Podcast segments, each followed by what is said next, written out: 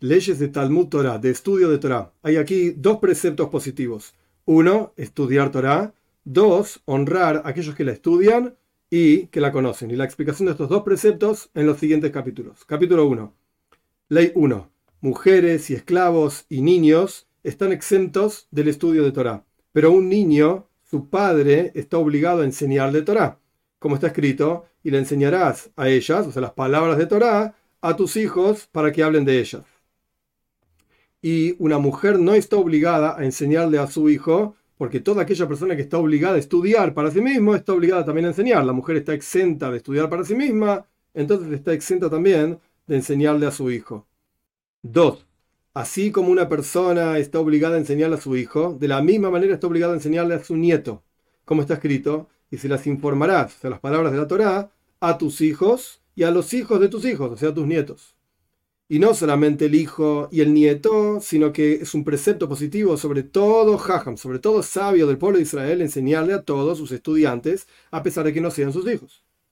Como está escrito, Beshinan Tam se las enseñarás claramente las palabras de Torah a tus hijos. Y nuestros sabios aprendieron que tus hijos aquí se refiere a tus estudiantes, porque los estudiantes son llamados hijos, como está escrito, y salieron los hijos de los profetas. Esto está en el libro de Melahim, ¿veis? En el segundo libro de Melahim, de Reyes, el capítulo 2, el versículo 3. Pero no se refiere a los hijos literalmente de los profetas, sino a los estudiantes de profetas.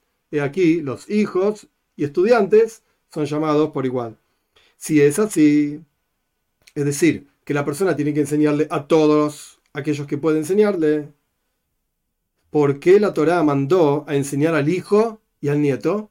Para preceder al hijo y al nieto frente al hijo de un tercero. Y por otro lado, porque la persona está obligada a contratar un, maestro para su hijo, para enseñarle, pero no está obligada a contratar un maestro para enseñarle Torah al hijo de otro, de su prójimo, o sea, a un tercero, excepto si es gratis. O sea, no estoy obligado a pagar por el estudio de otro, sino por el estudio de mi propio hijo. 3. Una persona que su padre no le enseñó está obligado a enseñarse a sí mismo. Cuando reconozca, o sea, cuando tenga intelecto para saber, tiene que aprender Torah. Como está escrito, y las, las aprenderás y cuidarás para hacerlas. Y así, incluso si una persona ya es adulta, así también encontramos en todo lugar que el estudio viene antes que la acción. O sea, un adulto aunque sea que el padre no le enseñó, etcétera, también tiene que estudiar. Y a pesar de que ya es grande y cumple los preceptos, igualmente tiene que estudiar. Porque el estudio trae a la acción, pero la acción no lleva al estudio. 4. Si la persona quería estudiar Torah y tiene un hijo que también tiene que estudiar Torah, la persona viene antes que su hijo. Pero si el hijo era inteligente y capaz para entender lo que le enseñan más que él, entonces el hijo viene antes. Y a pesar de que el hijo viene antes, esto no significa que él, por cuanto tiene menos capacidad que su hijo, no debe estudiar. Porque así como es un precepto sobre él enseñar a su hijo, también es un precepto sobre él enseñarse a sí mismo. 5. Siempre una persona debe estudiar Torah y después casarse con una mujer.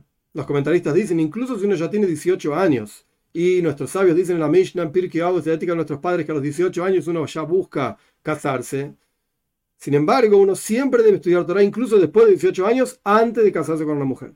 Porque si la persona se va a casar primero, no va a tener la capacidad mental libre para sentarse a estudiar.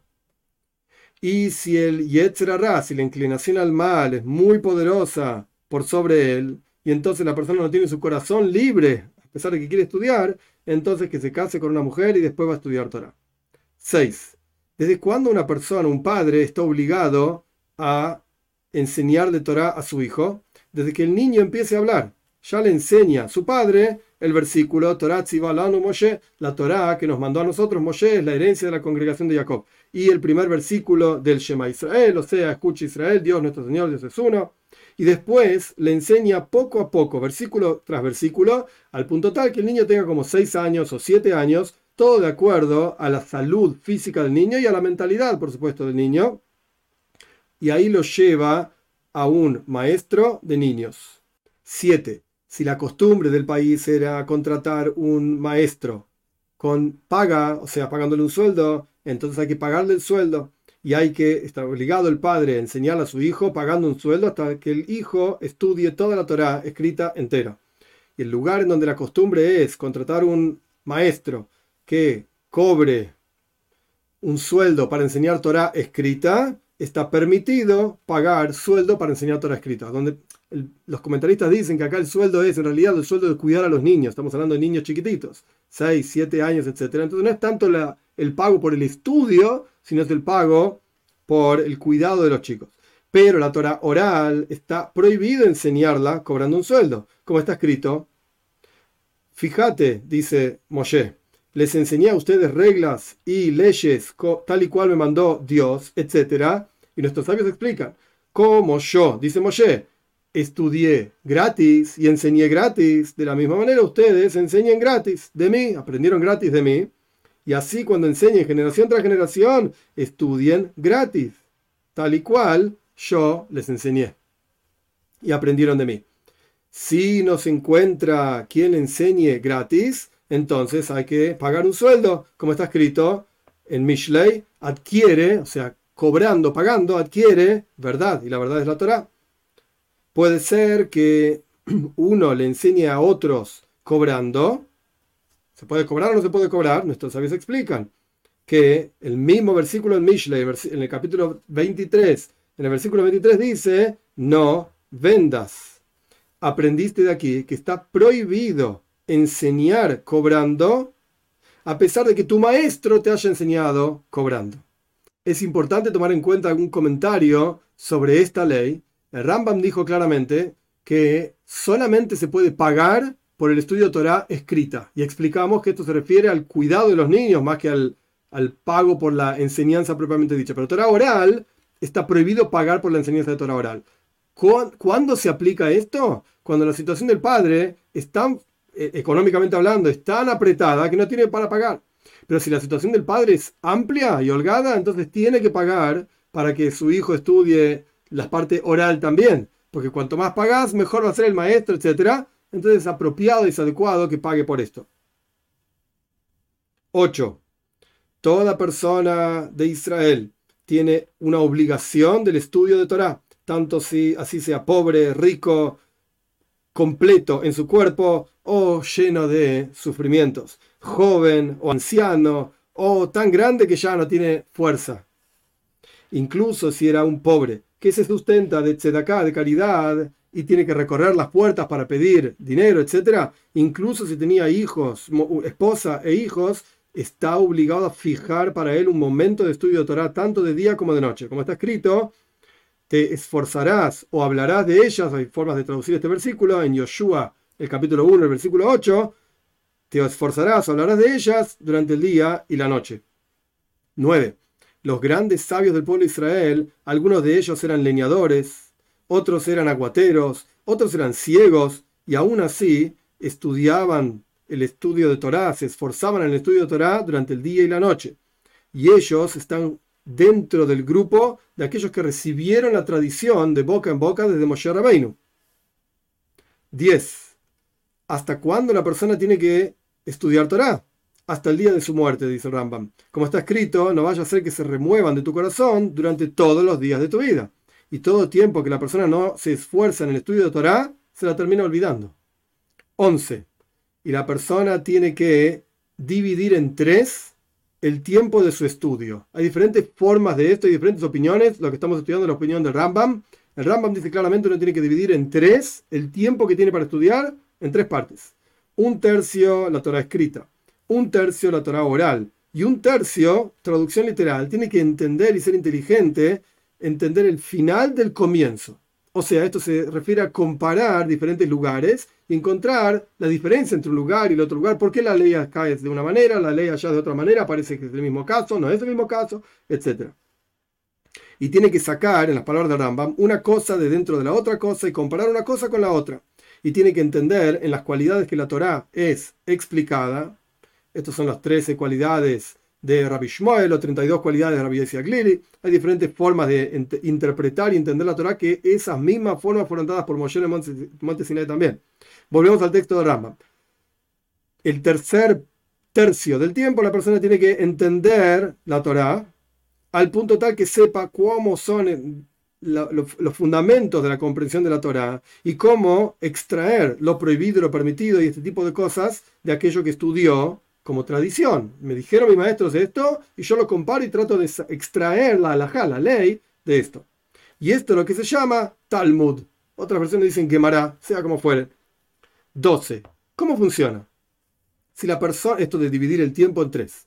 Si la persona tenía un oficio y trabajaba en su oficio o trabaja en su oficio tres horas al día y en el estudio de Torah se dedica nueve horas al día, esas nueve horas, tres horas tiene que estudiar la Torah escrita, tres horas tiene que estudiar la Torah oral. Y tres horas tiene que meditar en su intelecto para entender una cosa de otra cosa.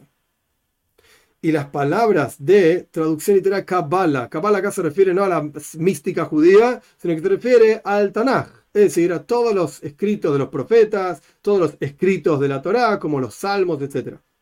Las palabras de tradición entonces están dentro del tercio de Torá escrita y sus explicaciones están dentro del tercio de Torá oral. Y los asuntos que se llaman pardes, ahí se refiere a la parte mística de la Torá, lo más espiritual, etc., están dentro del tercio que se llama Gemara, Talmud. O sea, el tercer tercio, vaga la redundancia. ¿En qué caso se aplica esto de que hay que dividir el tiempo de estudio en tres? Al comienzo del estudio de la persona. Pero cuando la persona ya crece en sabiduría y no necesita más a este tercio del estudio de Torah escrita y tampoco necesita esforzarse siempre en la Torah oral, entonces tiene que leer de tanto en tanto, en momentos específicos, Torah escrita y las palabras de la tradición, o sea, la Torah oral, el Talmud propiamente dicho, para no olvidarse ninguna de las leyes, ninguna de las cuestiones de las leyes de la Torá, y tiene que liberar, digamos, su corazón y su tiempo constantemente para el Talmud, para el tercer tercio, valga la redundancia, en donde la persona compara una cosa con la otra, etc. De acuerdo a la amplitud de su corazón y a la tranquilidad mental que la persona tenga. 13. Una mujer que, estudia, que estudió Torah tiene recompensa. Estamos hablando espiritualmente hablando. Pero no es como la recompensa del hombre, porque ella no fue mandada por Dios a estudiar Torah.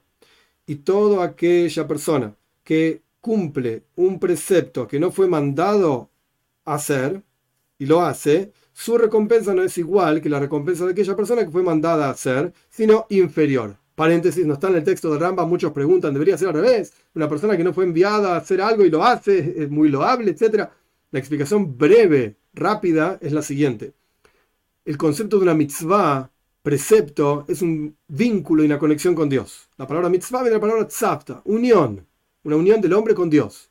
Entonces, cuando la persona cumple una mitzvah, se está uniendo con Dios. Como dicen nuestros sabios en la ética de nuestros padres, har mitzvah mitzvah. La recompensa de la mitzvah es la unión con Dios, la mitzvah misma. Pero si Dios no te mandó a hacer esto, y vos lo haces igual, no es el mismo nivel de conexión con Dios. Entonces la recompensa es diferente. Hay mayor recompensa cuando Dios manda hacer algo, Él desde el infinito nos manda a nosotros a hacer algo, y nosotros lo hacemos, nos conectamos con Él. Porque Él dijo que así nos conectamos con Él. Pero si nosotros decidimos hacer algo, ¿quién dice que así te conectas con Dios? Algún tipo de recompensa hay, como está explicando Rambam, pero no es igual que la recompensa de aquella persona que fue mandada a hacer y lo hace. Cerramos paréntesis. Volvemos al texto de Rambam. Y a pesar de que la mujer que estudia Torah tiene recompensa, nuestros sabios mandaron que la persona no debe enseñarle a su hija Torah.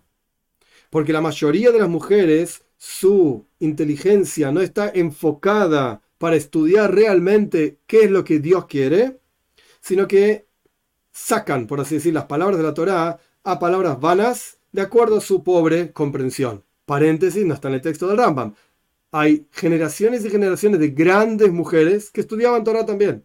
Por eso el Rambam dice claramente la mayoría de las mujeres. Entonces, en términos generales estamos hablando. ¿Estamos hablando de todas las mujeres? No. Y he sabido, Rashi tuvo solamente hijas y les enseñaba Torah. Sabía muy bien. Cerramos paréntesis. Dijeron nuestros sabios, toda aquella persona que le enseña a su hija Torah es como si le estuviese enseñando, la palabra que aparece en el texto de Rambam es tiflus. Tiflus viene de la palabra tofel. Tofel es como una comida que no tiene sal, no tiene gusto, insulsa. Entonces una persona que le enseña a su hija Torah es como el que enseña, le enseña algo que no tiene gusto, porque la, la, mujer no se queda con la razón de por qué se hace así, se queda con la ley nada más y puede malinterpretarla y sacarla y terminar interpretando la Torah a su propia voluntad.